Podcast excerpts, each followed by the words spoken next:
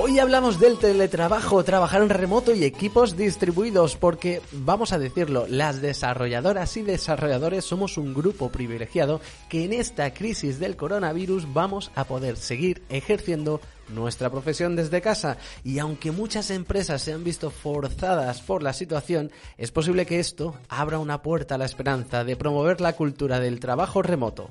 Pero para aquellos y aquellas que sea vuestra primera vez, hoy nuestros invitados nos compartirán sus experiencias y consejos para que sea la mejor experiencia posible.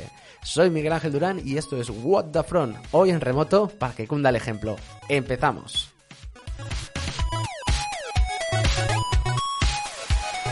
Vamos a empezar a darle la bienvenida a las personas que nos acompañan hoy con Elena Turró, desarrolladora de Carto. Hola Elena, bienvenida, ¿cómo estás? Muy bien. Muchas, muchas gracias por estar hoy aquí y estoy encantadísimo, aunque sea en remoto, de, de tenerte en un What the Front. ¿Cómo te encuentras? Muchas gracias a ti. Pues no sé, me apetece mucho. Hace poco, de hecho, di una charla también sobre el tema aquí en Murcia. Así que nada, muy, muy contenta. Buenísimo, pues eh, estoy seguro. ¿Cuántos años llevas en, eh, porque en Carto trabajas, siempre has trabajado en remoto? ¿Cuántos años llevas trabajando ahí? No, mm, llevo casi tres años, dos años y siete, ocho meses más o menos. y mm, al principio estuve trabajando desde la oficina en Madrid. Y por motivos personales eh, familiares, hace un año más o menos, eh, volví aquí a, Murcia y desde entonces trabajo en remoto. Pues nos vamos a aprovechar, si te parece, de tu experiencia trabajando en remoto, que estoy seguro que le va a interesar un montón a la gente que nos está escuchando y nos está viendo en directo. Paso a saludar a Kiko, Kiko Bits, emprendedor de proyectos de código abierto y cosas tan chulas como Microlink, aparte de dar de vez en cuando charlas haciendo beatboxing. Kiko, bienvenido, ¿cómo estás? Muy bien, muchas gracias por invitarme. A ver qué te cuento, porque no sé, yo creo que en mi caso, no he trabajado en muchas empresas, pero casi todas son remotas. Entonces es como que, que sirve, tengo muy pegado de remoto, la verdad. claro, para ti es como normal. Para, ti es como normal, ¿no? O sea, es como tu día a día. a lo mejor a ti, tú, tú necesitarías un podcast que hablasen de cómo trabajar en la oficina. Me pongo nervioso, se no, sé, no sé qué hacer. Muy bien. Pues vamos a pasar. También tenemos a Carlos Ble, fundador de LeanMind, autor del libro Diseño Ágil con TDD. Bienvenido, Carlos. ¿Cómo estás? Muy buenas, Miguel Ángel. Gracias por la invitación de hoy. La verdad que es un honor estar en este programa. Antes venía escuchando el, el episodio del TS39 que estuvo muy chulo. Muchas gracias, muchas gracias. Muchas gracias sobre todo. Sé que, muchas gracias a los tres. Sé que es una hora un poco compleja, que es la hora de cenar. Espero que hayáis eh, merendado fuerte. Eh, gracias, Carlos. Sé que es una hora eh, menos en Canarias. Lo sé porque me lo recordaste. Soy un desastre. Yo diciéndote horas y dice, hombre, ten en cuenta que aquí es una hora antes, más que nada para que te lo, para que te lo veas. Muchísimas gracias. Bueno, nada, a ti. Si la hora no es intempestiva, eh, yo que estoy súper acostumbrado a no ser traducir eh, a la gente la hora. O sea, la gente me dice, quedamos a las dos. Digo, vale, sí, para mí son las una, pero ni siquiera se lo, se lo hago saber. Eh, soy un proxy transparente para el tema de la hora. ¿sabes? A no ser que me pongas una hora que me mate. entonces ya sí tengo que decir algo. Pues buenísimo. Además me parece interesante porque justamente, y de esto podríamos empezar a hablar, que es, claro, es un poquito el tema del podcast, de lo que quería hablar en la conversación, era trabajo en remoto, pero también de equipos distribuidos. Porque es verdad que ahora con la situación del coronavirus, vamos a, luego hablaremos un poco cómo, cómo ha empezado todo esto, pero es verdad que lo de los equipos distribuidos también es interesante por la diferencia horaria, ¿no? Y yo, por ejemplo, no era consciente de que tú tenías una hora menos, y mira que es básico, y, esto nos puede pasar también en nuestro trabajo, ¿no? De cómo trabajamos, trabajando en diferentes horarios y a ver cómo lo hacemos con todos nuestros compañeros. Así que, bueno, supongo que pasaría un poco como lo que te pasa a ti, que ya traduces, ¿no? Las horas mentalmente, no, tú una hora menos, tú, no sé qué. Pues antes de seguir, ¿Os parece que vamos a saludar rápidamente a la gente que está en el chat? Tenemos a Nelson Hernández, que dice, hola Miguel Ángel Mauri, buenas señores desde las franquesas del Vallés. Irvo Hernández, que también sé que es de la tierra de Carlos Ble. Mañana empezamos teleworking, dice Pablo López, ahí celebrando, mucha gente está celebrando el tema del teleworking. Francisco Mesa, saludotes, Adrián, buenas, Javier Díaz, saludos desde México. Y me imagino que, esto es mucha gente, ¿no? Que va a empezar ahora el teleworking. No sé en vuestros casos, Elena, por ejemplo, Carto, claro, ya siempre ha estado haciendo teleworking, o me imagino que casi todo el mundo, pero la, tienen oficina en Madrid, van a empezar a hacer el teleworking, me imagino, ya han empezado, ¿no? bueno, yo cuando entré, eh, o sea, el, tema de remoto siempre ha estado instaurado y es, ha sido parte de, de la cultura desde, desde el principio. Y mm, una cosa que, comentabas eh, sobre el trabajo distribuido, realmente es que trabajar en remoto no es solamente los que trabajan desde su casa, es que en cuanto ya trabajes con alguien con el que no compartes un espacio físico, ya es trabajar en remoto, ya es trabajar eh, eh, distribuido. Y parece como mm. algo súper cool y, sobre algo, y algo nuevo, pero hay muchísimas empresas que a lo mejor en las sedes que tienen en cada ciudad eh, eh, la, gente va a trabajar físicamente ahí, pero luego tienen equipos en distintos países, en distintas ciudades, y eso realmente ya es trabajar en remoto. Claro. Eh, en tu caso, Carlos, todo esto que está empezando por el tema del coronavirus, ¿no? Y de alguna forma ha forzado a todas las empresas a que pongamos en marcha el teleworking, que supongo que a muchas empresas le ha pillado a pie cambiado. En el caso de Carto, ya es una cosa que tenía en su ADN, y en tu caso, como fundador de una empresa, ¿esto es una cosa que ya teníais planeada, hacer teleworking, la cultura del remoto, o cómo lo veías hasta ahora? Pues como nuestros clientes están todos fuera de Canarias, o tenemos uno en Gran Canaria, pero nuestra oficina está en Tenerife, o sea que también es remoto, aunque es fácil darse un salto por allí, pues en, en, Canarias eso es como muy normal, tener que, salvo que trabajes para el sector público, que hace años eran las empresas de tecnología de aquí, es muy normal acostumbrarte a eso, a otras zonas horarias, a estar en remoto, a que la gente sienta que estás lejos y tienes que buscarte la vida para que te hagas notar que no estás lejos, que estás ahí, que la tecnología te lo pone cerca. Claro. Era muy natural para nosotros.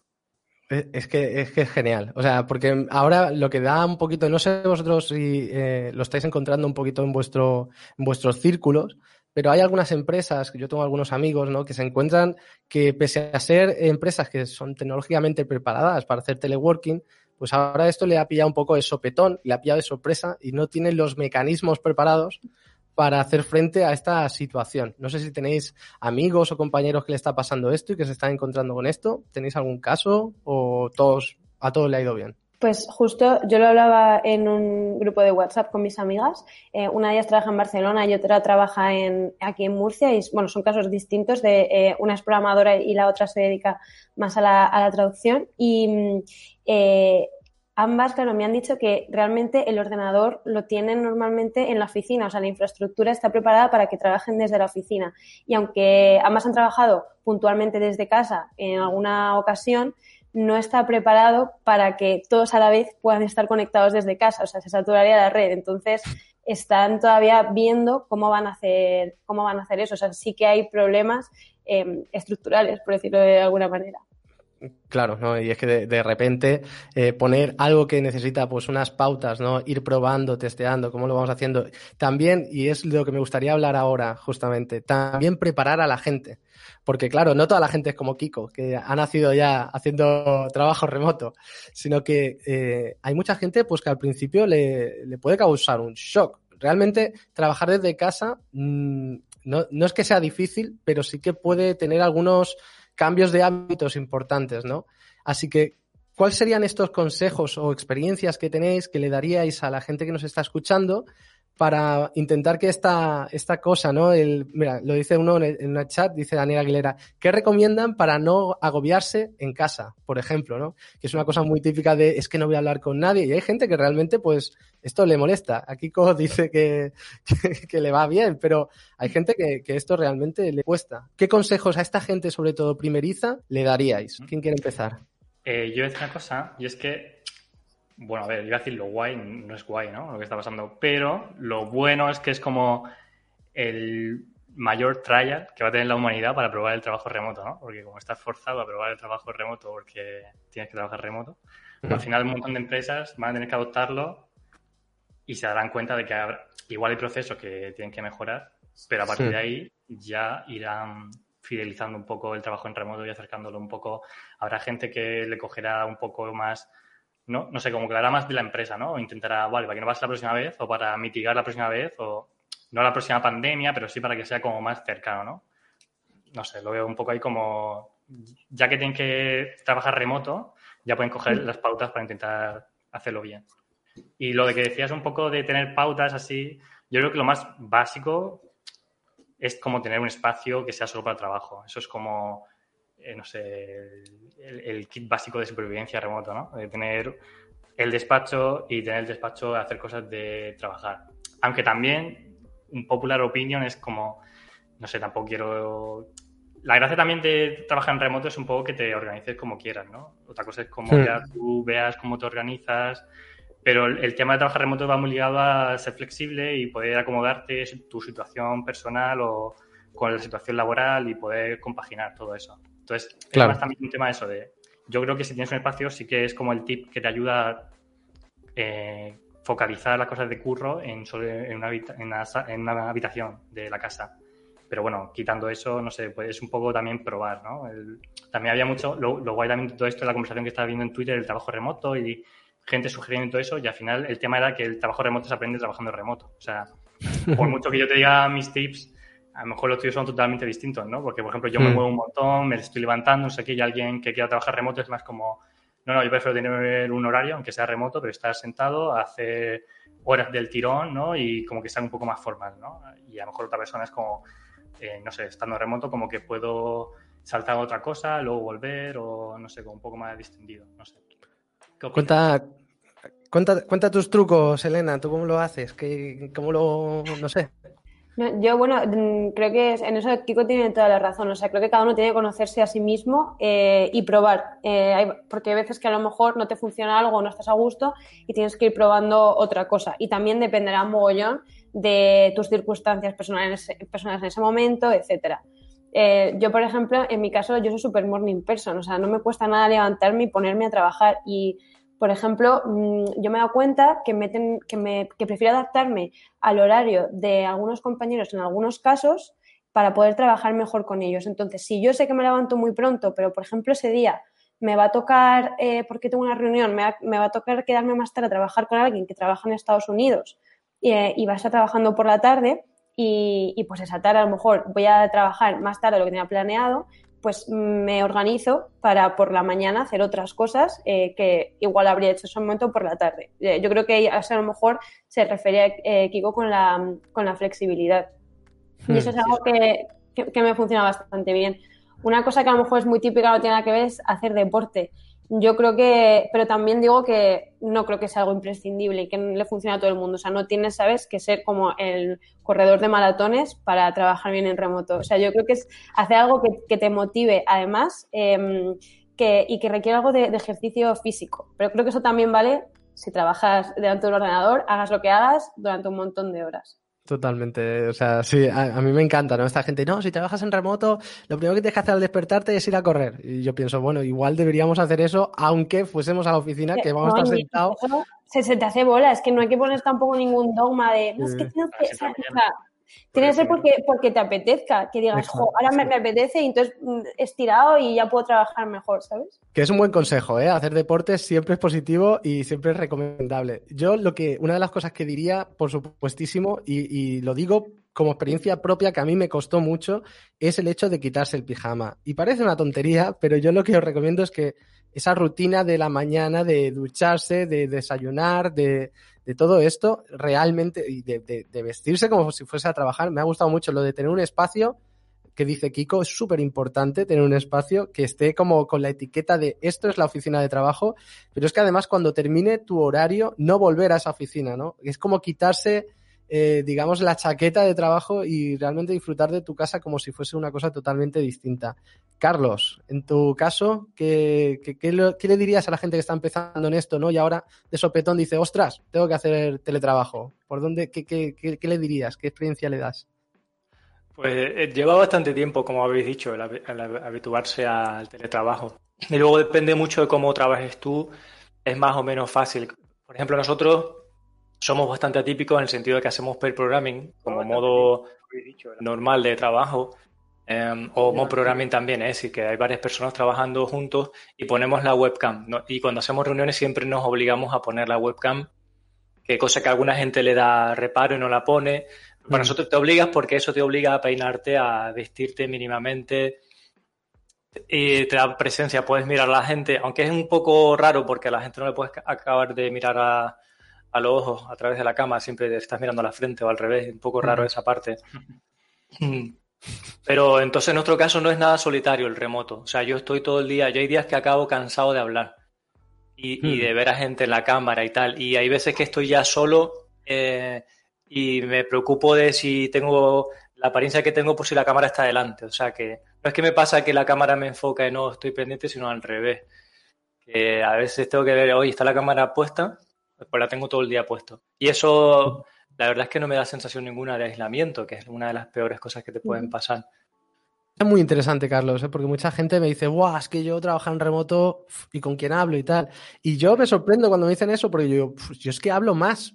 Yo hablo mucho más. O sea, yo estoy constantemente, cojo el Slack y digo, venga, voy a llamarle directamente, porque me es incluso más rápido, ¿no? Si fuese en la oficina, pues me levanto, voy a buscarle, pero prefiero llamarle directamente y me parece un muy buen consejo el decir lo de la webcam. Y es un consejo que yo también diría de obligarse a poner la webcam, ¿no? Incluso eh, hay, hay, una anécdota en este podcast eh, que antes de empezar, 15 minutos antes de empezar, alguien ha dicho, ¿pero se va a poner vídeo o no? Y le digo, sí, sí, con vídeo. Y dice, ah, pues me voy a ir a peinar. y, y, es verdad, ¿no? Y es que es lo que decías, ¿no, Carlos? Que claro, cuando, cuando te dice, hay vídeo, bueno, claro, el pijama ya no, no vale. Bueno, sé de gente que se pondría solo la parte de arriba del pijama, al menos para que no se note lo demás. Y de hecho en el chat de YouTube decía que mucha gente trabaja, que hace trabajo en remoto eh, no utiliza pantalones. Yo tengo que decir que yo al menos sí que uso pantalones, por si acaso hay un ángulo de la webcam que eh, sale los pantalones y no quiero sorpresas. Pero, es verdad. Es verdad. Yo, yo, siempre me suelo vestir, la verdad, o sea, siempre, nunca he trabajado con pijama, pero, por ejemplo, sobre lo de arreglarse y tal, yo creo que pasa un poco, al menos en nuestro sector, cuando no tienes que hablar eh, con ningún cliente y al final son con tus compañeros, o sea, a veces pues estoy, ¿sabes?, con un moño tranquilamente y ya está. O sea, que, que, que es como, bueno, una situación natural, como si fueras a la oficina normal y ya está. Claro, que hay niveles, que tampoco es que nos vamos a poner a modo boda, pero es verdad que sí que, que, bueno, algo sí que nos arreglamos un poquito. Depende el, grado de confianza, ¿no? Y sobre todo cuidado con el fondo, con lo que tengas en el fondo, porque es que ahí, o sea, bueno, te pueden, puedes traer unos temas de conversación. Me, me acuerdo una, una vez que, que se daba como un... algo que nos pasaba a todos muchos es que teníamos el tendedero detrás. Estamos en una habitación que siempre estaba un tendedero detrás y es como, por favor, o sea, podemos cambiar este, esta moda, ¿sabes? Tener un croma, ¿no? Y vas variando. el escenario, ¿no? Va, va, cambiando. Cada vez que te llaman cambias algo en el escenario. Eso yo, como veis, tengo, un, tengo la pared atrás porque me han pasado muchas cosas desagradables con la cámara.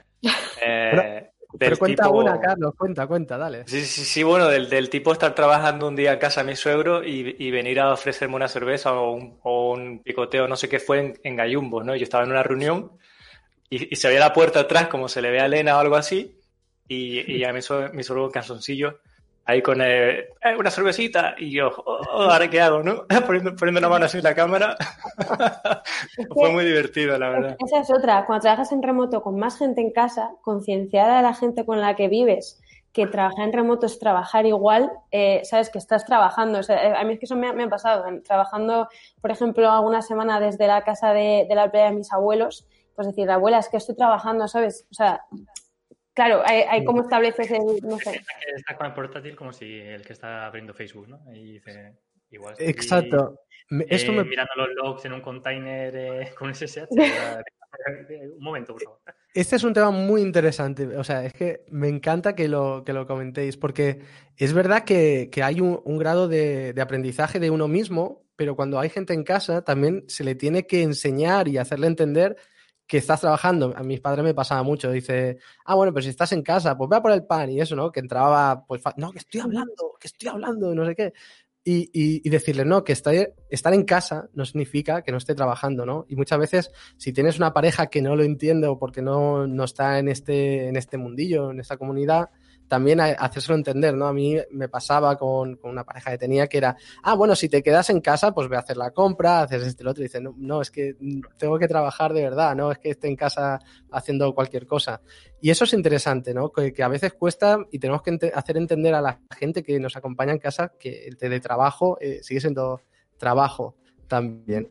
Así que esa es muy buena y supongo que tu suegro, Carlos, habrá aprendido la lección, ¿no? Después de salir una reunión. yo, yo ni, ni, ni, le explico. Si estoy en su casa, estaba invadiendo su casa. Eso también pasa por intentar, por, por no trabajar donde, que es una de las cosas del remoto. Es atractivo de que puedes intentar ir a trabajar en cualquier sitio, hmm. pero muchas veces no es buena idea. Yo si tengo un día muy intenso de mucha tarea o, una, o reuniones importantes, ya no me la juego a decir, pues estoy cerca de un bar que hay wifi y lo hago en el bar con wifi. No, porque hmm. la conexión te deja tirado, te pueden pasar mil cosas mal. Entonces, bueno, lo de ir a trabajar por ahí no es tan guay como la gente, a no ser que esté solo, pero claro, es que mi trabajo, como os digo, no es muy solitario. Hmm. Totalmente.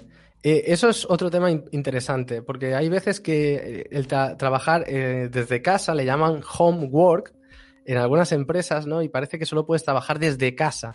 Pero el teletrabajo, también, como decía Kiko, hay que encontrar, si es en tu casa, una habitación que esté bien acondicionada a ello, pero hay otras mm, formas. Por ejemplo, yo cuando estuve muchos años trabajando desde casa, la verdad es que a mí me afectó un poquito a mi estado anímico, porque no solo por el no hablar, sino que era en casa de mis padres, entonces el ambiente me costaba mucho desconectar, ya no sabía cuando estaba trabajando y cuando estaba disfrutando de mi casa, en el mismo ordenador pues veía películas.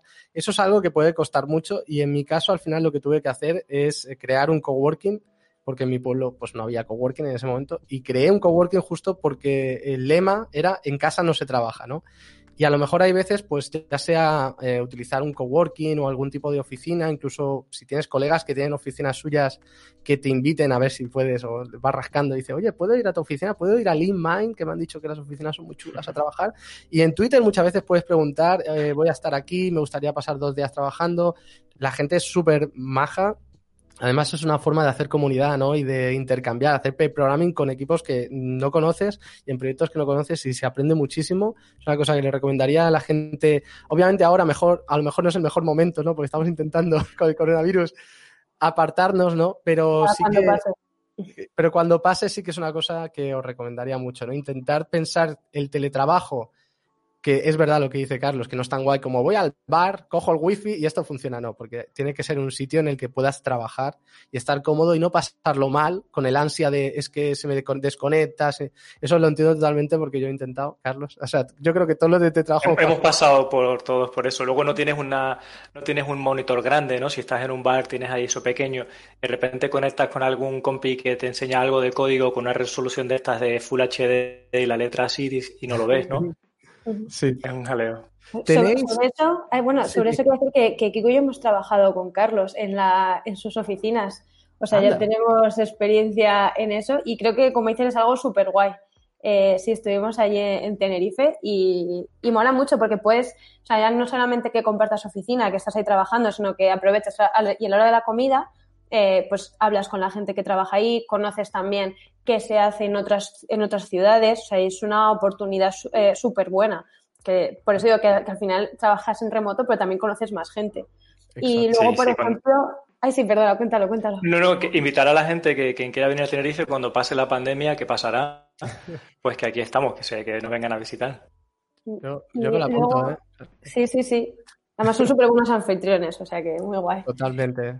y luego, luego, por ejemplo, bueno, Kiko ha venido un montón de veces a, las oficinas de Carto cuando yo estaba allí trabajando. Y ahora también hace poco, por ejemplo, eh, eh, Alfredo, el CTO de Audience, eh, puso por Twitter, o sea, justo lo que comentabas, de alguien en Madrid podría dejarme porque voy a, creo que a, a la Tarugo voy a estar un día antes, tal.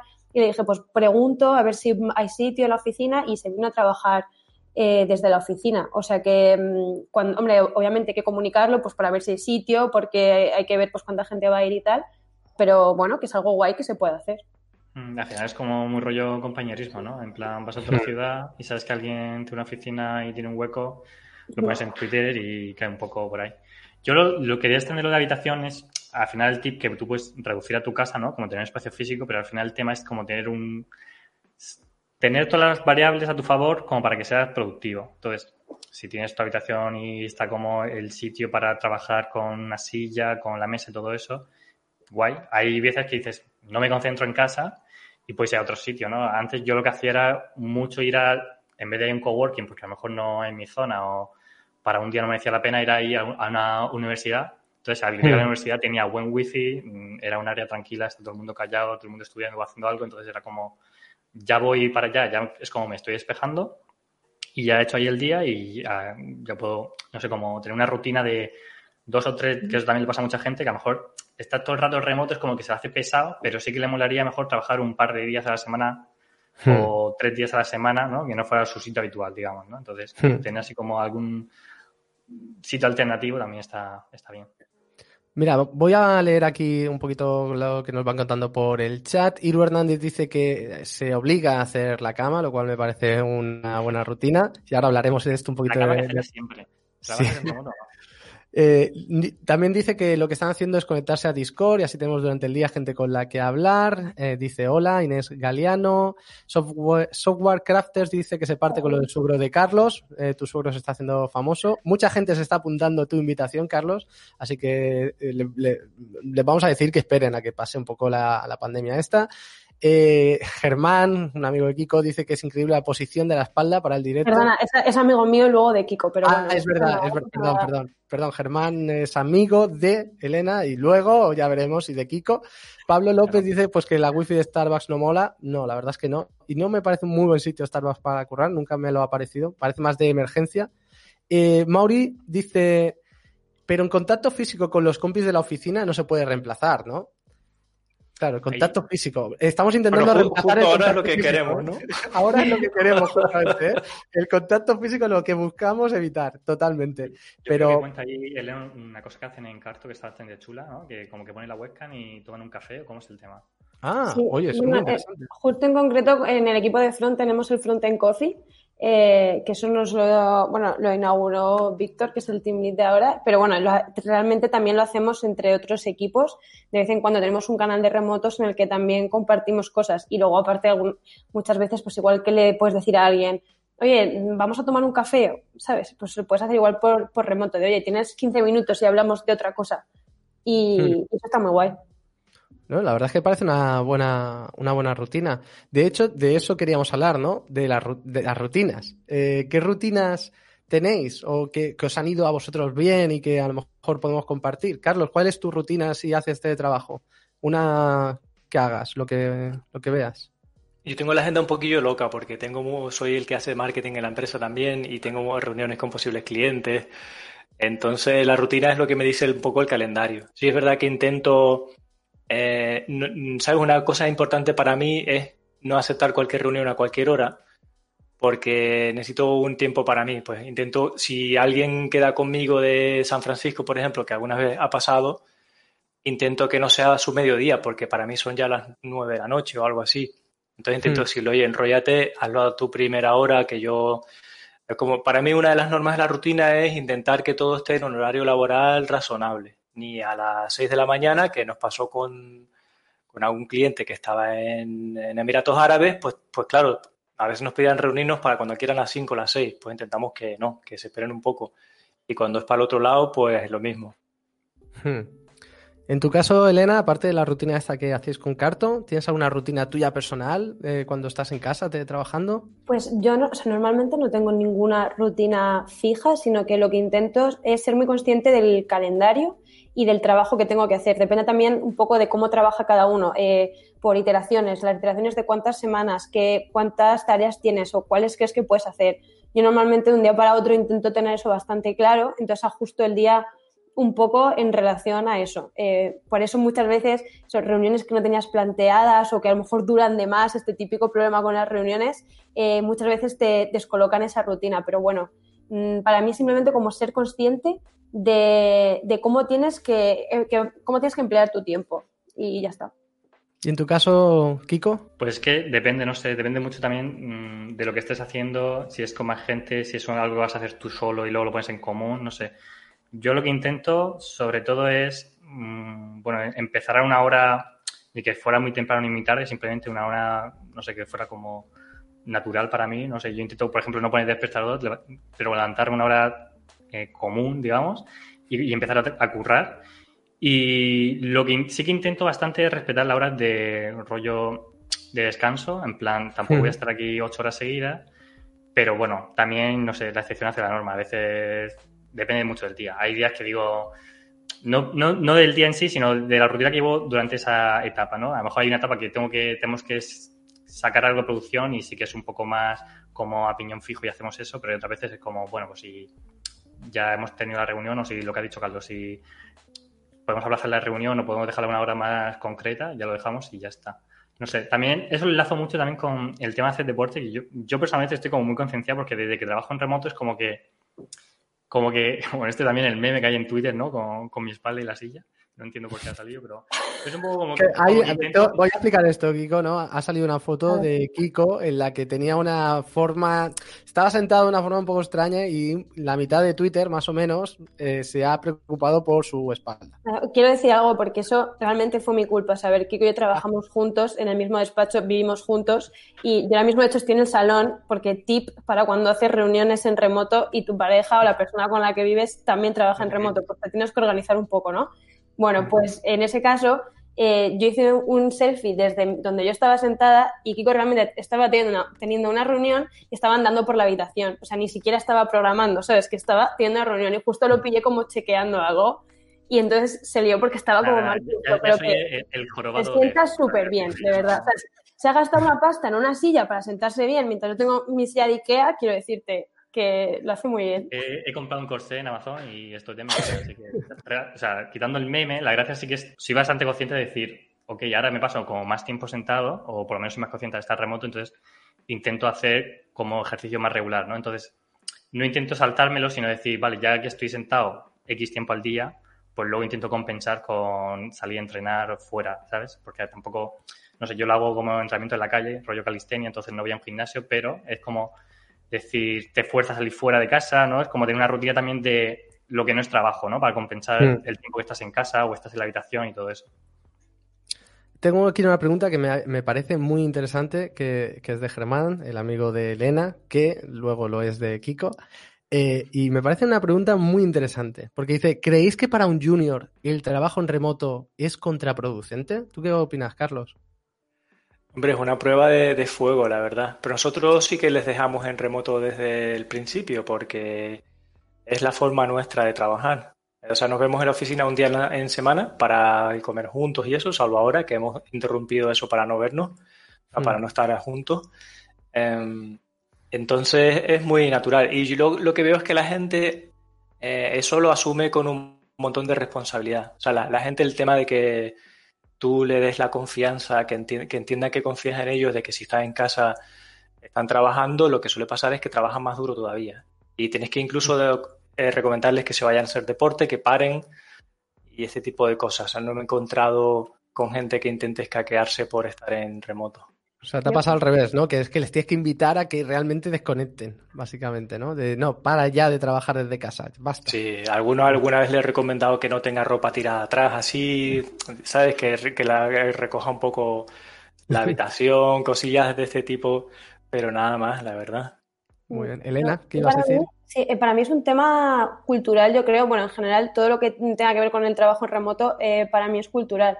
Porque si tú estás contratando a alguien que es junior, ya sea para que esta persona trabaje en remoto o no, es porque también tienes pensado una serie de cosas para que esta persona vaya aprendiendo sobre la empresa, sobre cómo trabaja el, equipo. Que bueno, esto realmente es, ya seas junior o no seas junior, ¿no? Pero entiendo que cuando es alguien junior, además, eh, quieres formarle para que se quede dentro de, de tu empresa, aprenda y sea productivo, ¿no? Entonces, para esto hay un montón de cosas que se pueden hacer eh, desde per programmings con mayor frecuencia, eh, distintos tipos de seguimiento. Lo que ha dicho Carlos también está muy bien. O sea, realmente en, ese sentido es un tema de, cultura. Si no sabes mm, cómo adaptar a una persona junior en tu equipo en remoto, tampoco creo que sepas hacerlo eh, estando presencialmente. Es más difícil porque tenemos menos experiencia, o sea, tendríamos que aprender otras cosas, pero bueno, es, es eso, es un tema eh, cultural. Me parece muy buena respuesta, Elena, porque realmente eso nos pone un poco frente al espejo, ¿no? Realmente, si no somos capaces de hacerlo en remoto, realmente a lo mejor tampoco seríamos capaces de hacerlo teniéndolo al lado, ¿no? No nos habilita, no, tenemos las herramientas y eso también pues nos pone un poco a la perspectiva que nosotros mismos tenemos que aprender a habituarnos a ciertas situaciones que es que en nuestro día a día nos lo vamos a encontrar. Yo, yo la verdad es que coincido con vosotros, no, no creo que un junior sea contraproducente. Es verdad, y esto me parece muy interesante lo que decía Carlos, que tenemos que ser responsables. Sé de, tengo algún amigo que me decía, ¡buah! Han aceptado ya el teletrabajo por el tema del coronavirus. Por fin, vacaciones. Y le digo, ah, pero entonces no vas a trabajar. Y dice, sí, sí, pero desde casa. Le digo, hombre, ya, pero entonces vas a trabajar. Sí, sí, pero desde casa. Y yo, pero a ver, a ver, eh, y esto, esto es algo muy importante, ¿no? Sí, o sea, es, esto es muy importante y Carlos lo ha explicado muy bien. Eh, hay una responsabilidad, ¿no? El hecho que te quedes desde casa sí que tiene unas ventajas y yo las, por ejemplo, las aprecio muchísimo, como es el hecho de no tener que tomar el transporte para ir al lugar de la oficina, me ahorro un tiempo, pero eso no significa que tengas que trabajar menos y de hecho eso no solo te va a poner en, una tesitura en la que vas a tener que demostrar lo profesional que eres, que te lo va a poner, sino que también eh, es un tema de contigo mismo, ¿no? De, de a ver lo responsable que eres, de tener las riendas un poco de, tu propio trabajo, no que por el mero hecho de que nadie te ve eh, ya puedas decir pues no voy a hacer nada. Y creo que esto también hay veces que de forma no yo creo que incorrecta, porque me parece muy bien el hecho de que tenemos que empoderar a la gente, aunque sea junior. Y me parece muy bien gente, empresas con lo que hace Lean Mind, que es decir, no, desde el día uno, pues ya tenemos el teletrabajo. Eh, pero claro, muchas empresas que dicen, no, no hacemos teletrabajo porque yo como no veo a mi empleado, pues no sé qué está haciendo y tal. Entonces, creo que piensan equivocadamente, pero tampoco me gustaría que haya gente por ahí alimentando algo que es totalmente erróneo. Así que esto es un mensaje muy potente. Hay que ser responsable, hay que ser profesional y creo que lo puede ser siendo junior, senior. Creo que es algo que deberíamos tener un poquito en nuestro ADN y que estoy seguro que, ser, hacerlo en casa no, no te deshabilita que lo puedas ser. Así que ahí va un poquito el tema. Que, que, junior no significa tonto. Eh, exacto. Junior lo único que es una falta de experiencia que, por supuesto, vas a rellenar rápidamente gracias a la experiencia que vas a tener en la empresa aunque sea ante trabajo. Os, se me están acumulando las preguntas, así que voy a intentar, eh, os lanzo, ¿vale? Y, le dais. Oscar Moreira dice, ¿qué es lo que más les costó acostumbrarse del trabajo en remoto? A mí quitarme pijama, yo reconozco, es muy cómodo. yo, yo voy a decir que tal vez la diferencia horaria, porque depende del equipo que trabajes, ¿no? Al principio tienes como son las seis, ya voy cerrando, y a lo mejor tienes una reunión a las seis. Y seguramente mm. una reunión a las seis es porque duras hasta las siete o entonces, al principio choca un poco, ¿no? Pero luego te acostumbras porque como tú trabajas remoto y eres flexible, pues adecuas el resto del día a decir, vale, pues eh, a lo mejor algo que tenía que hacer por la tarde lo hago por la mañana y así puedo estar un poco más por la tarde y ya está. Así que es un poco una de de la arena. O sea, también eso está en línea con lo que ha dicho Miguel, ¿no? Al final, si trabajas remoto, es como que tienes que dar el callo en ese tipo de cosas, ¿no? No vas a estar, ¿sabes? Trabajando remoto, trabajas dos horas y nadie te ve el pelo. Es un poco, a ver, ya que tiene ciertas ventajas, también si tienes un poco de inconveniente tampoco pasa nada. Vale, en vuestro caso, Carlos, ¿alguna cosa así que te, que te cueste? Para mí lo más difícil es eh, educar o concienciar a los familiares hmm. eh, y amigos, porque eso, anécdotas a tutiplén. De hecho, yo me acabé comprando un micrófono con una perilla de hardware del Mute, porque a lo mejor, claro, tienes la videoconferencia por ahí en otra ventana, con, con 7.000 ventanas abiertas, y llega tu madre, que es otro clásico, llega tu madre que viene poco, pero cuando viene llega entrando, dando chiflío desde, desde la puerta y tocando el timbre ahí a tope. Y, claro, me pongo esto porque si no. Para eso fue lo peor para mí. Sí, mute express. Elena, en tu caso. Es súper buena la del mute porque a veces no, como que no encuentro dónde está, ¿sabes? Se me hace súper bola. Pero sí, sí, eh, se me la apunto. Eh, no sé, yo estaba pensando en algún ejemplo, pero es que no encuentro diferencia. En plan, o sea, a mí me costó empezar a trabajar en general. O sea, es, es, un cambio en tu vida de cuando estás estudiando. Trabajar está bien, ¿no? No, no, eh, o sea, no, no, lo digo como algo malo, pero que es eh, cambiar tu vida totalmente a cuando estás estudiando, por lo menos en mi caso.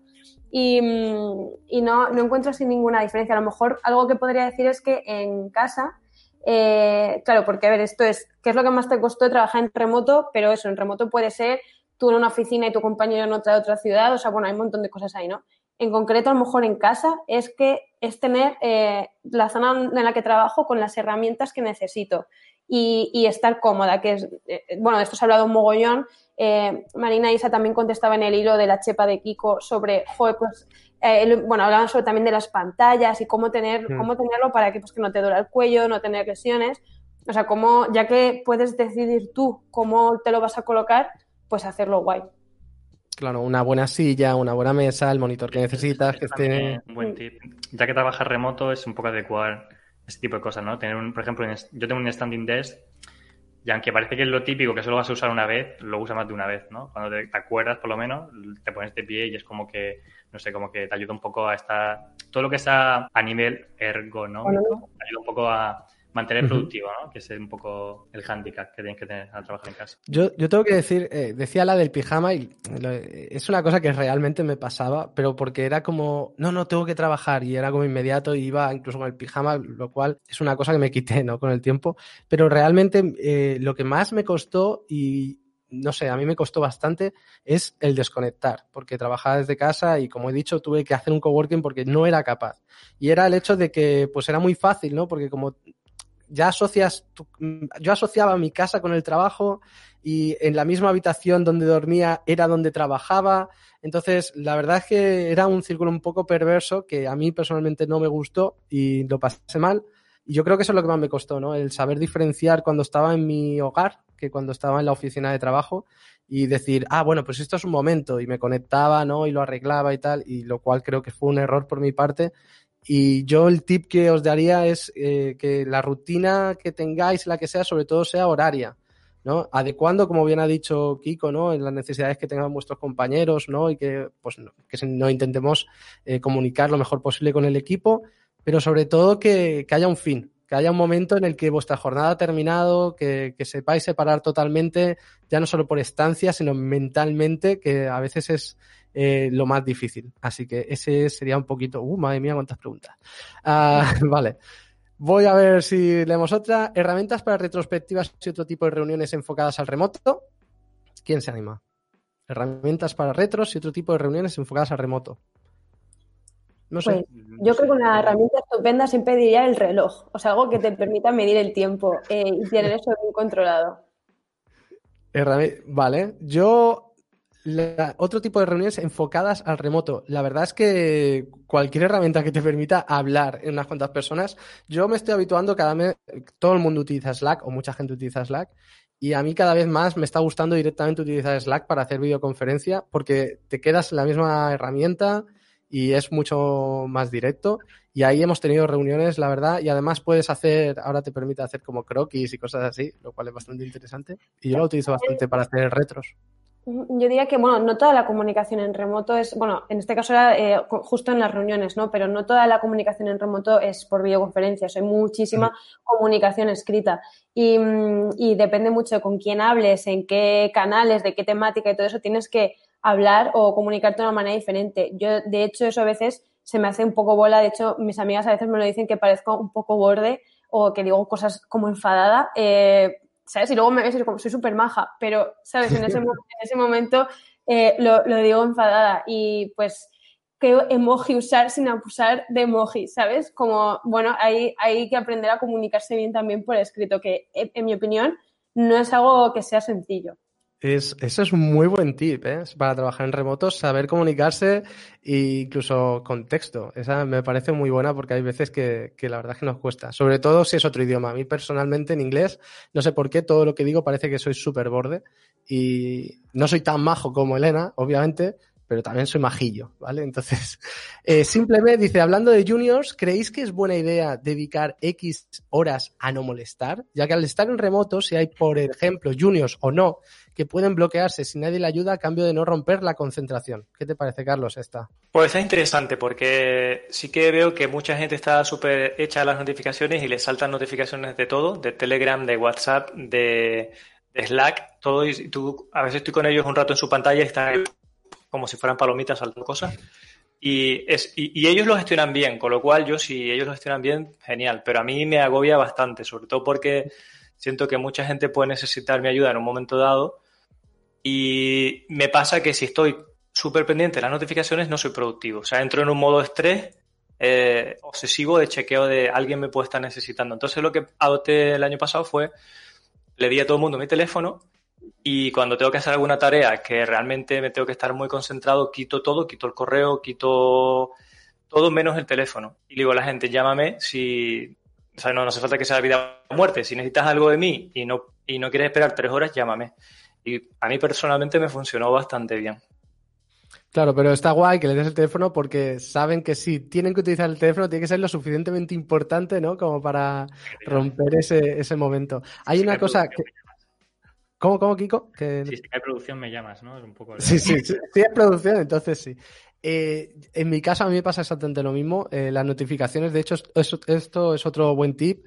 Yo eh, desconecto totalmente las notificaciones del móvil, es a las primeras, todas las que son del móvil, WhatsApps y tal, las desconecto cuando estoy teletrabajando porque de verdad, si no es un agobio, los grupos y la gente hablando y tal. Y aunque solo lo escuches, ya es una microinterrupción y son las peores, las microinterrupciones. Y en el caso de las notificaciones del, del, del escritorio, yo lo, tengo una técnica que es un poquito peregrina, pero lo que hago es no estar mirando constantemente. Yo desactivo las notificaciones y lo que tengo es que cada hora activo, la, voy al Slack y miro lo que hay. Pero no lo miro a ver lo que me llega, sino que yo las desactivo totalmente en el Mac, le dais a Alt, creo que es, y vais a la esquinita, las desactiváis. Yo las desactivo todas y lo que hago es cada hora, pues miro a ver qué notificaciones hay, a ver si valen la pena. Pero sí, yo notificaciones yo la quitaría porque la verdad es que son, son muy, muy molestas. A ver, el Ecearito. Bueno, Iván Trujillo dice, me pasa justo al mismo Kiko, al final te adaptas a los horarios te planificas. Joan León dice que lo tiene comprobadísimo, que él le dedica más tiempo cuando está trabajando. Eh, el Azarito, buenas noches. ¿Usáis Pomodoro en remoto y en caso afirmativo, qué tal funciona? ¿Alguien se anima con el Pomodoro? A mí me gusta mucho, va muy bien. No lo uso todos los días, ni mucho menos, pero me gusta. Pero si vete 40 minutos así, el de 25 siempre se me ha hecho corto. El de 25 es corto. ¿Tú le das, Kiko, al Pomodoro? No lo uso, pero supongo que al final lo que, lo que intento hacer es como, no sé, como estar concentrado 40 minutos, una hora y luego hacer como un, micro descanso, ¿no? Como lo que te has dicho. Coges y en ese momento es cuando miras todo Slack o revisas todo rápido y o abres el correo, lo que tengas que hacer y ya está. O sea que al final es como un poco siguiendo ese patrón. Hay un tema del pomodoro que yo lo he intentado unas cuantas veces y tengo que reconocer que al final lo abandono, pero no porque no me guste. Pomodoro? Es, la pregunta. Sí. Pero está muy guay el pomodoro para calcular cosas, porque como estás enfocado, ¿no? Puedes decir, pues he tardado dos pomodoros y entonces más o menos eso te puede ayudar. A mí me ha ayudado algunas veces para estimar cosas y tal y está bastante guay. Pero es verdad que al final siempre lo abandono, no, no, no sé por qué. Eh, ¿Qué más? ¿Qué más por aquí? Eh, Kiko, te están diciendo que es el rey de la ergonomía, que incluso Kiko está escribiendo en el chat ya, madre mía. Eh, Iván Trujillo dice, Carlos Ble, desde el punto de vista de un empresario, ¿hay algo negativo en permitir trabajo en remoto? Para las empresas que no lo permiten, ¿qué argumentos recomendarías para convencer a sus jefes? Ojalá hubiera una respuesta universal para todo el mundo, ¿sabes? Pero esta es la típica de consultor de depende. Dependería del contexto de cada empresa. Si hay empresas que tienen temas de seguridad donde el remoto no es posible, nosotros tuvimos que ir a... Mm, estamos haciendo un desarrollo para una empresa de Emiratos y teníamos que empotrar una librería y nos daban una librería dummy, ¿vale? Como un, eh, sí, pues como un fake. Y cuando había que empotrarla de verdad, teníamos que coger un avión hasta Emiratos Árabes para probarlo porque esa librería no podía salir del país. Entonces, porque esa gente se dedica a seguridad. Cuando te pasa eso, no tienes ningún nada que decir. Tienes que ir allí y ya está, ¿no? Pero esos son casos muy contados. Yo creo que de resto, mm, el trabajo en remoto está súper bien. ¿Sabes? Que, lo que decía Elena, si, si, no lo controlas o no lo llevas bien en la office, tampoco en remoto, y mucho de esto lo filtras o lo detectas en, a la hora de entrevistar gente, incluso en la, entrevistas de trabajo ya se puede detectar mucho esto. sobre esto, sobre la charla que di hace un tiempo, daba en plan de tres razones por las cuales a lo mejor una empresa se plantearía em, pues, implantar trabajo remoto. Una de ellas era por pasta, porque eh, según el eh, Global Workplace Analytics, que luego puedo pasar el link em, si queréis, es que decían que em, las empresas se podrían eh, ahorrar hasta 11.000 euros bueno, en este caso en dólares, perdón, por cada trabajador que fuera parcial remoto al año. O sea que a lo mejor puede haber un motivo económico, eh, porque las oficinas que se alquilan o directamente no se alquilan o, son más pequeñas. Luego sí que es cierto que hay otros gastos, como por ejemplo hay gente que a la gente, a los que trabajan en remoto les pagan pues, eh, pues el ordenador, la pantalla, un, un espacio coworking, o sea, sería estimarlo, pero eso lo han tenido en cuenta en el cálculo y, por ejemplo, pues bueno, pues por pasta. Otra es eh, por moda, o sea, como que hay mucha gente que lo ve súper como, bueno, es que ahora mismo no voy a poder contratar a nadie porque todo el mundo está buscando que se pueda trabajar en remoto, que seamos flexibles. Entonces, bueno, pues si es empresario igual no te queda otra y la gente a la que quieres contratar si de verdad lo que quieres es contratar a gente que encaje en, tu empresa, pues va a tener que ser siendo remoto. Claro, y, también Sí, dale, dale, dale. Perdona. porque era que la última razón es porque precisamente por esto igual luego es inevitable, de que ya no solamente, bueno, como ha dicho Carlos, en algunos casos hay empresas en las que no puedes trabajar en remoto porque el tipo de trabajo no es en remoto. Em, pero bueno, se podrían hacer ciertas cosas, pero sí que es cierto que estamos viendo que cada vez más empresas de distintas áreas, no solamente nosotros que nos dedicamos al desarrollo de la tecnología, pues de otras áreas, ya están incorporando el trabajo en remoto. Entonces, es una tendencia. Hmm. Yo diría que eh, está, has comentado el monetario, ¿no? Que es pasta, un poco la moda o la tendencia.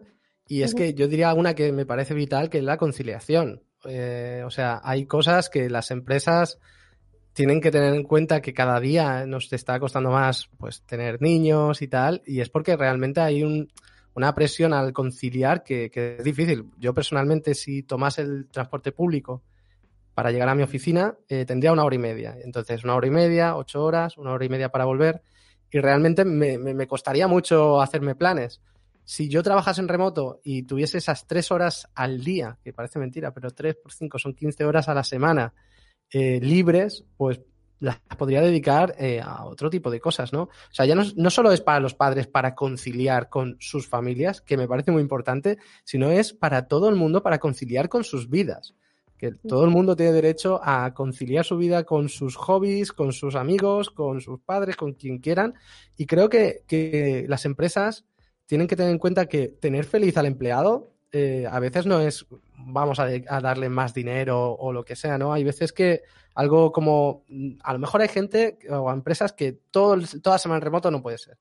Pero creo que el tener la libertad, que es lo que decía Kiko antes, creo, ¿no? El, el ofrecer la flexibilidad de decir, bueno, pues te puedes quedar dos días a la semana en remoto o tres días, te lo puedes gestionar. Yo creo que eso, la felicidad del empleado, y yo creo que muchas veces eso hace a la gente más productiva, va a ser más feliz y te va, va a haber una recompensa también, ¿no? Va a haber un mejor vínculo empresa-empleado, que no sé si esto lo habrá visto Carlos a mejor, ¿no? En su empresa de, wow, es que soy feliz en LeanMind. O sea, ¿quién me va a venir aquí a que me va a ofrecer 10.000 euros más, que ojalá no sea el caso, ¿no? Pero ¿quién me va a ofrecer más dinero cuando, o sea, nadie me va a ofrecer más felicidad? Y es que la felicidad no tiene precio. Yo creo que eso sería algo que cae totalmente por su propio peso. Bueno, con nosotros ha venido a trabajar gente por la, ganando la mitad del sueldo. Claro. O sea, que de, estar ganando un sueldo y venir cobrando la mitad. Claro, claro. que no todo es el dinero. Una vez que pasas un umbral, claro que nos gusta a todos cobrar lo más posible, pero llegado a un punto, más dinero no te da más felicidad o no te aporta más cosas. Exacto, totalmente. Es que me parece algo que en mi empresa lo estoy viendo, ahora están probando mucho teletrabajo y ahora ya tenemos una semana, un día a la semana de teletrabajo, ¿no? Y poco a poco, pues ya hemos estado preparados y tal. Y veo que antes no era posible, había que hablar con el jefe, esto y lo otro. Y yo ahora la gente ahora la veo mm, no solo más tranquila, sino más feliz y, más responsable, ¿no? Y que realmente cuando va a casa pues lo disfruta y dice, astra, pues ayer pude ir con el niño a tal, ¿no? Y cuando te lo explican es, wow, es que realmente aquí se está creando un vínculo con la empresa que de otra forma no podría ser posible. Y creo que las empresas, sobre todo para el chico que lo estaba preguntando, que era Iván Trujillo, pues esto me parece un argumento. El monetario que ha dicho Elena me parece muy importante porque realmente seguro que se ahorran cosas. Pero yo sobre todo creo que esto, ¿no? La confianza que tiene que ser bidireccional un poco empresario-empleado y que darle esa libertad al, al, que está trabajando, pues al final crea ese vínculo que, que, te va a devolver, ¿no? Te va a devolver el, el tema. Iru Hernández dice que trabajar con Carlos Ble tiene su caché. Es un puntazo, Iru. Seguro, seguro. ¿Cuánto, le has, pagado, ¿Cuánto le has pagado a Carlos para que digas estas cosas? Es un buen amigo. Y decía Iván Trujillo también que buen punto, Elena, influye mucho eso, la confianza de quien contrata en la persona que ha contratado. Totalmente. Y, otra cosa importante, perdona, Kiko, dale, dale. No, yo iba a decir que al final un poco el tema de por qué no hay tantas empresas que contraten en remoto, es porque no se dan el paso, como que a lo mejor son empresas que ya ya mucho rodado, pero no anda el paso de confianza de vamos a empezar a confiar, ¿no? Porque al final es un tema de qué va a pasar si sea remoto, este, lo que has dicho tú al principio, Miguel Ángel, de eh, sí, sí, trabajar en remoto, sí, sí, el pijama. Entonces es como, no, no, a ver, es por un lado la empresa, ¿no? Que al final confía un poco en que lo hace por fidelizar al, al empleado, ¿no? Al final, si es más feliz, es lo que ha dicho Carlos. Hay gente que es que, bueno, cualquier persona remota lo que lo está buscando realmente es tener tiempo por encima de cobrar muchísimo más. O sea, prefiere cobrar menos, pero poder disfrutar de ese tiempo. Eso por el lado de la empresa y por el lado de, la persona que, está contratado en remoto también se suele gestionar de una manera de tener objetivos de, productividad del que trabaja remoto, ¿no? Al final no es como que trabaja remoto vía libre para lo que puedes hacer, sino que al final tienes un poco más objetivos sobre el tiempo de ser productivo, de, no sé, si tienes un proyecto de cerrarlo, de tener un deadline, ¿no? Y poder gestionarlo todo eso. Entonces, es como por los dos lados. Por la empresa se ahorra dinero eh, y todo lo que hemos dicho, y por el lado tuyo, pues ganas el tiempo. Creo un beneficio muy importante que es el CO2, ¿no? La, emisión. Tú imagínate que en ciudades grandes como Madrid o Barcelona, ¿cuánta gente hay que se cruza la ciudad todos los días para ir al curro? Si toda esa gente se ahorrara ese, ese transporte, el ahorro que habría en contaminación sería brutal. Eso no se comenta mucho, pero, pero es bastante serio el número. En toneladas de CO2 sería una barbaridad. Me parece muy, muy, muy acertado ese tema. Es una cosa que es verdad, no teníamos en cuenta, yo no lo había pensado, pero es verdad. Desde tráfico, por, por, descongestionar la ciudad, hasta un tema de contaminación, es verdad. En las grandes ciudades, Barcelona, por ejemplo, es un desastre y esto ayudaría mucho. Es que hay empresas enteras que realmente podrían hacer este trabajo. ¿Qué es lo que comentaba al principio? Que somos unos privilegiados porque estamos en una pues en un trabajo que podemos hacer en remoto y pues no todo el mundo podrá hacer esto con, el, con, el, problema que tenemos ahora mismo del coronavirus. Pero bueno, ya que, es, eh, que se puede hacer, pues esto puede descongestionar un montón de cosas, ¿no? Y puede, puede dar oportunidades a, pues a conciliar mejor un montón de cosas y preocuparnos por la ecología. Sí, señor, Carlos. Muy bien. ¿eh? crisis siempre, hay una frase de, de, los economistas que dice que crisis siempre es oportunidad, o siempre hay una oportunidad en toda crisis. Totalmente, totalmente. Pues algo más que queráis comentar, que para sobre todo, hay uno aquí que, está el pobre de Cutes, que dice, ¿cómo puedo sobrevivir cuando no tienes un inglés muy bueno? La verdad que esto es más sobre todo para cuando estás trabajando en equipos que, bueno, no solo están en España, sino internacionales. Creo que en tu caso, Kiko, sí que trabajas con bastante gente de fuera. Creo que en Carto también, ¿no? Tenéis gente... ¿Cómo, cómo lo llevasteis eso? ¿Ya tenías un buen inglés? ¿A quién le preguntas? Porque depende de quién le preguntes ah, tiene buen inglés o no. En mi caso, yo considero que yo no tengo un buen inglés, ¿no? Por lo menos no tanto como Elena. Pero también te das cuenta que el resto tampoco, ¿sabes? Tú tienes un poco la premisa, como aquí todo el mundo sabe hablar inglés y al final el inglés es una herramienta de comunicación. Entonces, cuando oyes hablar inglés a otras personas que como tú saben menos o se estudia menos en otros países, por ejemplo la India, pues al final se te quita un poco el miedo, ¿no? Al principio tienes ahí como que piensas que no te van a entender, ¿no? Pero realmente, no sé, Hmm. Yo creo que más que hablar inglés, o sea, el primer nivel es como entender bien, no sé, cuando tú leas algo técnico y todo eso, que, puedas comprenderlo bien y que puedas a lo mejor debatir, ¿no? Aunque sea por Slack. Y luego de ahí salta la conversación, igual te cuesta, pero una vez que arranques ya es como que le coges un poco, porque también, no sé, como que sí que luego tendrás que tener un poco de soltura para, no sé, para expresar bien tus ideas, ¿no? Y que queden un poco concisas. A lo mejor por eso lo que has dicho tú, mi Ángela, cuando hablas en inglés a lo mejor que parece como muy seco, ¿no? Porque como que buscas las palabras ahí concretas o, sabes poco o, queda como muy seco, pero realmente es como un... Yo creo que es más una barrera psicológica que tienes al principio, que piensas que nadie te va a entender, pero bueno, si yo soy murciano y hablo inglés, quiero decirte, ya, ya está la barrera rota. Yo, yo creo que eso, o sea, lo primero siempre, animar a la gente que esto no sea una barrera.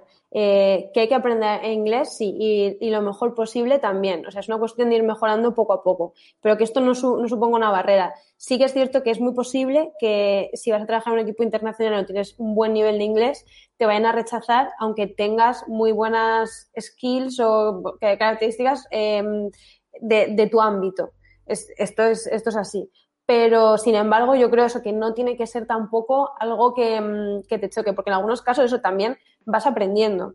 Y, sobre eso, mm, bueno, realmente creo que tenemos que aprender a comunicarnos tanto en inglés como en nuestra lengua materna. O sea, dificultades de comunicación va a haber siempre independientemente del idioma pero sí que es cierto que em, si puedes aprovechar de eh, si en tu empresa eh, tienes eh, personas que son nativas o que se comunican muy bien en inglés, para aprender de ellas, para tener reuniones con ellas, para ver cómo escriben, porque eso, em, al menos en el mundo online, es prácticamente imprescindible.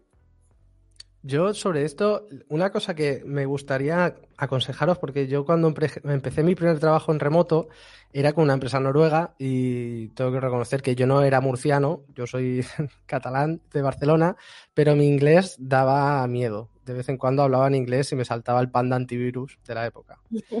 Entonces, yo lo que, eh, os lo que sí que os diría y me parece súper importante, y lo que decía Elena, tiene toda la razón, pero más allá de eso, pensad que la gente quiere entenderos. La gente no, no os va a juzgar, o lo que quiere es comunicarse con vosotros, os va a entender que estáis aprendiendo y al final, cuando sabéis que, como dice Elena, es una herramienta de comunicación y la gente realmente no, no va a pensar, ah, qué mal lo habla y tal, sino que realmente van a ser comprensivos. Hay gente, a mí una anécdota que me pasó es que yo iba con mucho miedo de mi nivel de inglés y fui a Rusia, di una charla allí en inglés y cuando salí yo, claro, pensé, madre mía, qué mal lo he dicho todo y tal, y todo el mundo diciéndome, wow, me ha encantado tu inglés, me ha encantado tu inglés. Y yo, sí, pero dice, sí, es que tu inglés es que lo hablas mal y, y te entiendo. Y yo, ah, vale. O sea, no sé, no, no, no sabía si tomármelo como, como, como algo bueno o como algo malo. No, no, se te ha entendido todo. Es que como lo hablas mal, me, me va bien. Y yo, ah, vale, bien, vale. Así que, y es verdad, ¿no? Porque es eso, ¿no? El, el inglés, ¿qué, ¿qué, qué, inglés, ¿no? Porque sí, si es Estados Unidos es un inglés, si es el Reino Unido. Y al final lo importante es que la gente quiere entenderte. Así que poco a poco, eh, sin miedo, todo se mejora en esta vida. En la práctica hace al maestro. Así que sin miedo y, y a darle. No, no ahí, hay, ahí hay un tema y es que a veces parece que hablas muy mal inglés, pero realmente lo que pasa es lo hablas mal. Pero el punto que tienes que darte cuenta, o a mí me pasa, que es que dices lo mismo, la, como la misma frase o los mismos eh, puntos de palabras todo el tiempo mal, ¿sabes? Entonces, en el momento que te das cuenta que eso está mal, claro. pues ya arreglas el 80% de tu inglés, porque como lo dices todo el tiempo, pues ya está bien. Exacto. ¿Algún consejo, Carlos? ¿Tú te manejas en inglés? Yo lo que voy aprendiendo es que a veces no es tanto el inglés, sino la cultura del otro país. ¿Sabes? A veces cuando tú hablas con europeos, eh, suelen ser bastante majetes, incluso británicos y tal, pero lo, eh, muchas veces, a, algunas veces, en algunos equipos americanos son muy, eh, o aparecen muy extrovertidos y muy habladores, y a lo mejor te puede pasar que no fácil coger palabra ahí, porque habla mucho ellos. Más en la cultura americana a la hora de hablar, es mucho de, imponerse, de, dar espectáculo, de demostrar. Y a veces yo noto que puede ser una barrera más cultural que del idioma.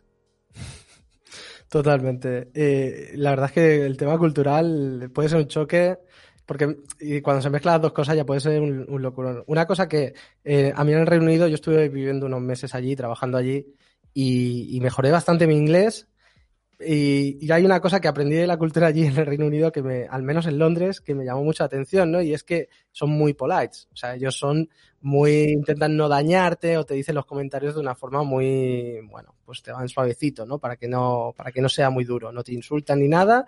Pero entonces un día, pues mi compañero me decía, eh, estoy un poco decepcionado. Decía, I'm a bit disappointed. Y yo, ok, bueno, ¿qué, qué te pasa? No, I'm a bit disappointed. Y yo pensando, bueno, pues tampoco será para tanto, ¿no? Pero no, no, o sea, a bit disappointed para ese hombre era que estaba muy enojado, estaba tan cabreado que al día siguiente no vino a la oficina y dejó y se fue de la empresa. Y yo dije, no sé, pero ¿qué le ha pasado a este hombre? Si me dijo que era que estaba a bit disappointed. Y dice, ¿te ha dicho eso? ¡Fua! ¿Cómo estará? ¿Cómo estará? Y yo, joder, pero si se ha dicho a bit disappointed. Entonces sí, se ve que, que eso es. Y dice, no, eso, eso me lo dice a mí mi suegra. ¡Buah! y es que ya está, es que está mi, mi relación con mi novia acabada. Y yo, joder, madre mía. Entonces es verdad que es un tema, mi suegra me dice que está a bit disappointed, se acabó. Y yo, ostras. Y es verdad, ¿no? El tema, el tema cultural eh, es un tema serio. Eh, hablando de, de, cosas serias, y esto es un tema que, que a mí me, me, me, gusta mucho del tema de teletrabajo y no lo he comentado, así que vamos a terminar con este consejito que es la concentración, ¿vale? Hemos dicho sí lo de las notificaciones, pero cada uno tiene su truquito de, hay gente que se pone sonidos de ambiente, hay gente que escucha música clásica.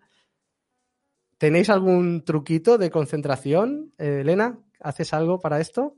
Eh, pues, bueno, qué buena pregunta, la verdad. Eh, sobre, lo que habéis comentado antes de las notificaciones, a mí, hubo un momento que sí que noté, porque yo soy muy de ir a mirar qué ha pasado. O si alguien me escribe, yo, mi, eh, mi instinto, yo instintivamente iba a mirar qué ha pasado, porque yo, donde haya un problema, lo tengo que resolver, ¿sabes? O sea, era como que ese era eh, mi mindset, pero luego me di cuenta pues que esto me distraía muchas veces para muchas cosas. Pero claro, tampoco quiero que, mm, pues si pasa algo, no, no enterarme. Entonces sí que es cierto que ahí, bueno, Slack o la herramienta de chat que utilices, que por ejemplo parece que hablamos solo de Slack, pero hay mogollón, eh, bueno, nosotros usamos Slack, pero que eso, que hay mogollón, puedes configurar las alertas, como habéis dicho, eh, y puedes poner que, pues, que, o por lo menos comunicarle a tus compañeros eh, que si van a comentarte algo que es urgente, pues que lo hagan con, o sea, si estás dentro de un chat, que lo hagan comunicándolo de manera que sí que te va a llegar la, comunica eh, la notificación. O sea, tú puedes configurar las notificaciones en ese caso.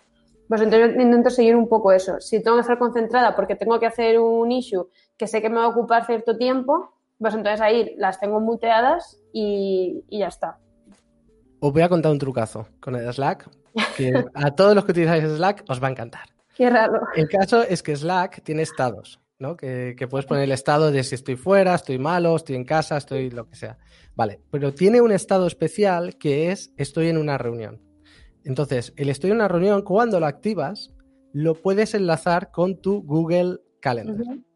Entonces, esto es muy interesante porque cuando ves esto de in a meeting, pues eh, entonces, pues o no le escribes o no le llegan notificaciones y tal.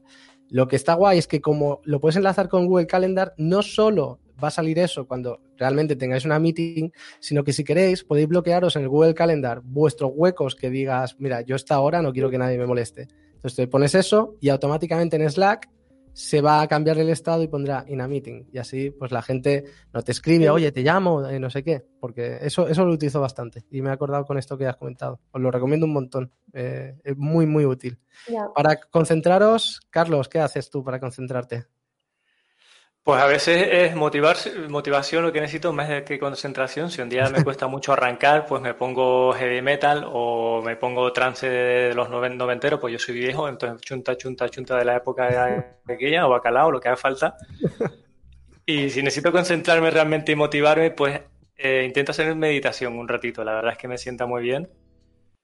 Y sobre todo si necesito que, vengan buenas ideas o que la mente se calme un poco y pensar con un poco de claridad es lo que me funciona muy bien, la verdad. Y, sobre todo hacer deporte, pero eso lo suelo hacer más bien por la tarde. Muy bien. Eh, la, verdad es que meditar es una cosa muy interesante, sobre todo para, calmar tantos pensamientos, ¿no? Que estamos todo el día en la cabeza, pam, pam, pam, pam. Meditar puede ayudar a relajarse. Kiko, tus trucos para hacer micro, microlink, el pedazo de proyecto que es. Realmente, no sé, es que hay muchas cosas ahí. Por ejemplo, a mí me influye mucho, no sé si a vosotros, eh, no sé, el momento del día, ¿no? Como que lo típico de que parece un mito, ¿no? Que si trabajas mm. como más tarde o de noche, como que eres más productivo. A mí me pasa. O sea, es decir, eso de ser flexible también es porque a veces, no sé, como que por mucho más que tú quieras, a lo mejor no estás concentrado y, a lo mejor no tienes que hacer eso en ese momento, ¿no? Y, luego resulta que te, entra, te, llega la inspiración, ¿no? Al final del día, que no sé, porque está todo más tranquilo o porque ya pasa el día o lo que sea, y en ese momento metes el turbo y empiezas ahí en el flow. Cuando estás en el flow, cuando ya tienes que seguir, ¿no? Entonces me pasa eso a veces, que ya siendo tarde o no el horario laboral, digamos, pero lo haces, ¿no? Entonces, no sé, como que, bueno, también juega el rol de de remoto, ¿no? Porque ya que lo tienes hecho, al final como tu objetivo era hacer algo, da igual realmente en qué momento del día lo hagas, ¿no? Sino que ya tengas lo eh, hecho y cumplas el objetivo, así que bien. Y, por ejemplo, también me ayuda bastante, igual que te ha dicho lo de los meetings, eso me lo voy a apuntar, pero para, bloquearme a mí para no tener meetings, porque no sé. O sea, lo que me molesta bastante es como que venga alguien, ¿no? Y te bloquee el tiempo, ¿no? Porque él quiere un meeting y es como bueno, no, o sea, eso, eso puede pasar, pero que no sea a última hora, ¿no? Que sea por lo menos, no sé, como un día de antelación o algo así, no, no como que seas tú como dueño de tu tiempo para decir, no, no, yo es que yo planeaba estar trabajando en esto y porque me has colado un meeting hace 10 minutos no, no voy a entrar, ¿sabes? No, no, voy a entrar porque ya tengo esta tarea y ya era lo que iba a hacer el día de hoy, entonces vamos a planificarlo bien y quieres un meeting, lo hacemos eh, mañana y así yo tengo en cuenta mañana, ¿no? Como que tengas un poco tu control de tu tiempo, ¿no? Porque muchas veces te repartes el tiempo, tú quieres hacer algo te llega algo por Slack, te llega un meeting de no sé qué, te cuelan una conversación y dices tú, bueno, pues ya, ya no he hecho el commit. Ya. por eso también supongo que lo primero que he dicho por la noche, como que ya como que está todo más calmado y entonces te ayuda, ¿no? Claro. A mí me, pasa al revés. Yo, es que, yo me levanto y es que hago todas las issues por la mañana. Entonces está guay porque no nos solapamos en ese tiempo de, de programa. De flow. Muy tarde o muy temprano, entonces ya, ya está hecho. Eso está bien. Me he apuntado, está, es interesante porque mi novia también es programadora, ahora va a empezar también a hacer trabajo por la situación en la que estamos. Entonces, antes habéis comentado eso de cuando, no sé si lo hemos comentado en el podcast o ha sido antes, ¿no? Que lo hacéis en habitaciones distintas cuando tenéis un meeting para no solaparos y tal. Y esa me la he apuntado un poco de tenerlo en cuenta, porque a nosotros a veces nos pasa, ¿no? Que estamos así y yo me pongo a hablar alto y entonces me, empieza a mirar y yo, ay, perdona, es que, claro, empiezo a hablar cada vez más alto en la meeting porque pienso que no me escuchan al otro lado y claro, está aquí mi pareja y me, mira así como, bueno, que, estás hablando como un loco o algo. Y yo, ay, sí, perdón. Bueno, la gente, el Ciarito dice que para concentrarse utiliza rock de los 80 o música clásica, no falla. Heidi dice que hace pausas cortas eh, con la técnica de, Pomodoro. Rubén Zagón utiliza el Pomodoro, desactivar notificaciones y cuando quiero quitar la tentación del móvil uso también el Forest. No sé qué es el Forest. ¿Alguien sabe qué es el Forest? no sé qué es el Forest. No sé si es una de estas aplicaciones. Yo tengo muchos compañeros que tienen aplicaciones y webs que se empiezan a poner el ruido de una cafetería, que es muy extraño eso, ah, es un poco creepy y todo. bueno, me suena, ¿no? Que sea rollo la lluvia cayendo y cosas así, ¿no? Sí. Ah, ah, seguro que ahora Rubén nos lo dice. Tengo, sí, tengo algunos compañeros que eso es la lluvia cayendo, un pajarito. A mí, sin embargo, eso me distrae muchísimo. Antes sí que recuerdo que escuchaba más música para trabajar, pero desde hace unos meses eh, mm, para nada, o sea, no puedo. O gente que escucha un podcast o se pone, o sea, mientras estoy lo que es trabajando, en mi caso no puedo, tengo que hacerlo en otro momento. Luego a lo mejor, pues, cuando voy a cocinar o cuando estoy, o cuando estoy haciendo a lo mejor algo de trabajo, pero que es algo mío, ¿sabes? O sea, un site O sea, el otro día, por ejemplo, el domingo por la noche estaba viendo OT de fondo y mientras haciendo una cosa que era mía, pero porque podía ir a otra cosa, pero sí que ahora me cuesta muchísimo ponerme música. Y eso que tengo una playlist, Carlos, que se llama Work Hard, con, que, antes me la ponía mucho para trabajar con música, que es heavy metal, que es la que a mí me gusta para trabajar. Pero sin embargo, ahora es que no me entra la música. O sea, si estoy trabajando, estoy trabajando. No puedo hacer cosas. Yo lo del podcast estoy totalmente de acuerdo. Mira que debería vender y decir, no, poneos este podcast que no puede ser. Yo cuando trabajo y me pongo un podcast que gente hablando en mi oreja, es como, ¿por qué estoy haciendo esto? Que alguien me mate, ¿sabes? Es muy extraño. Y no, no me puedo concentrar, no estoy atento a una cosa ni a la otra. Me pongo muy nervioso. Dice que Forest la es una aplicación para plantar árboles y se muere en el momento que usas el móvil, básicamente. Ay, sí. Me, encanta la idea. ¿eh? Sí, sí, sí, es verdad. Me, me, No me la esperaba, ¿eh? Yo pensaba que era otra cosa totalmente distinta. Me árboles? ¿Van a quedar árboles? No, no entiendo. yo, eh, para el tema de la concentración, el tema, yo tengo de estos, o sea, lo reconozco, soy un pijo en esto. Yo el tema del sonido, ruidos, eh, lo llevo fatal. Tengo unos cascos de estos que, desactivan, el, te, silencian el ruido y estas cosas. Y, la verdad es que estoy muy contento. Y yo tengo que reconocer, ya que vosotros aquí hay gente que ha hablado de Operación Triunfo, gente que ha hablado de eh, rock, metal y tal yo tengo que decir que yo escucho, y ya sé que no tiene ningún sentido, cantautores. No sé por qué, a mí me gustan los cantautores y yo escucho ahí Luis Ramiro y Mael Serrano y tal. No sé si es porque son, tienen como un monocorde así, ¿no? Y entonces, pues como que me relaja. Y no estoy tan, no sé, no sé si es por eso. Yo sé que, a ver, no fuentes ninguna, ¿vale? Lo, lo leí en Twitter.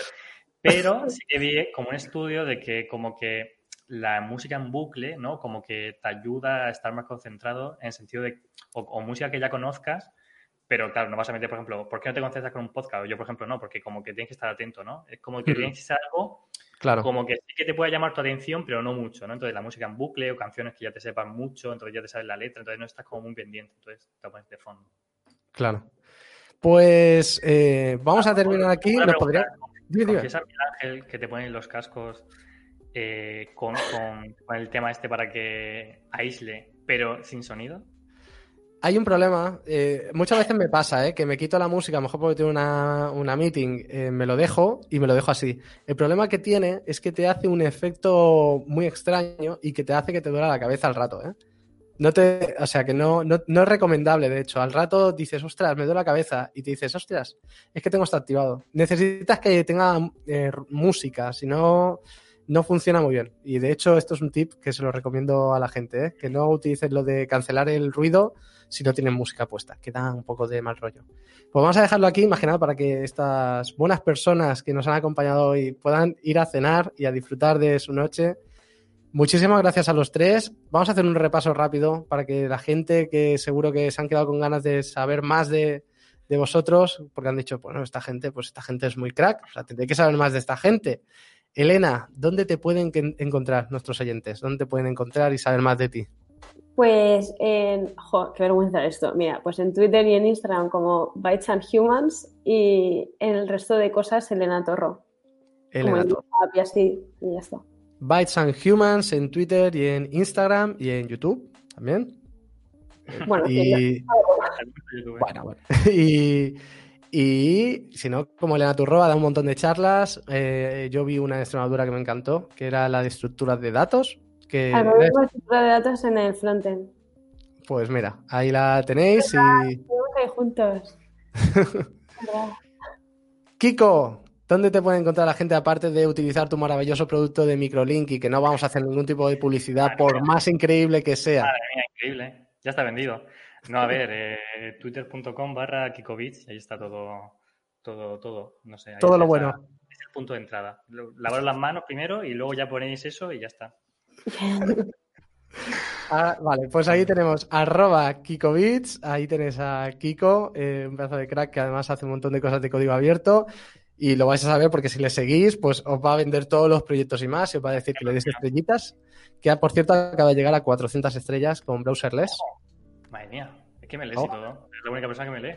Perfecto. ¿Cómo? Si le he dado ya la estrellita para que sean 400. Pues por eso suponía que, que lo comentabas. Vale, vale. Te enviaré, eh, llegará tu, tu regalo en, en breve. Perfecto. Bueno, también espero que se haya lavado las manos el regalo, ¿eh? Bien, bien limpito y tal, ¿eh?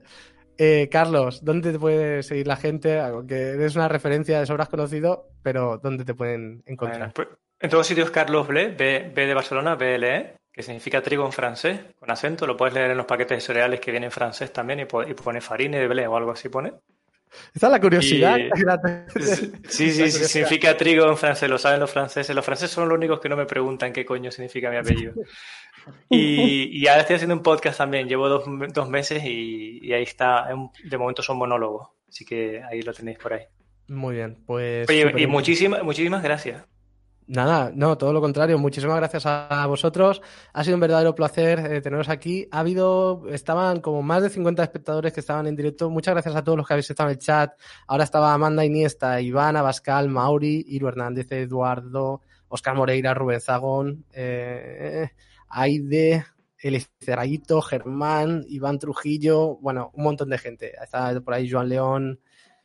Muchísima gente, muchísimas gracias a todos los que os habéis conectado, pero sobre todo muchísimas gracias a vosotros por compartir este ratito conmigo y con todos los oyentes. Ha sido súper interesante, me han entrado ganas de, de que se acabe el coronavirus y poder hacerlo juntos para poder abrazaros bien fuerte y poder hablar de forma más, más juntita. Así que ojalá algún día en Canarias, ¿no? en las oficinas de Lean Mind, hagamos un What the Front eh, Yo lo más, veo. más juntitos. Yo, lo- yo también lo veo. Un, un what the beach. En- encantado. What the me- chiringuito. Me encanta. Bueno, pues nada, muchas gracias a todos y nos vemos en la siguiente. Gracias por formar parte de What the Front y ya sabéis, cuidadito, os laváis todas las manos, pero seguid dándole al frontend. Muchas gracias a todos. Hasta luego. Hasta luego. Chao. Muchas gracias por escuchar este capítulo de What the Front. Puedes encontrar todos los programas en mi página web, midu.dev, y suscribirte en iTunes, Spotify, Evox y Google Podcasts.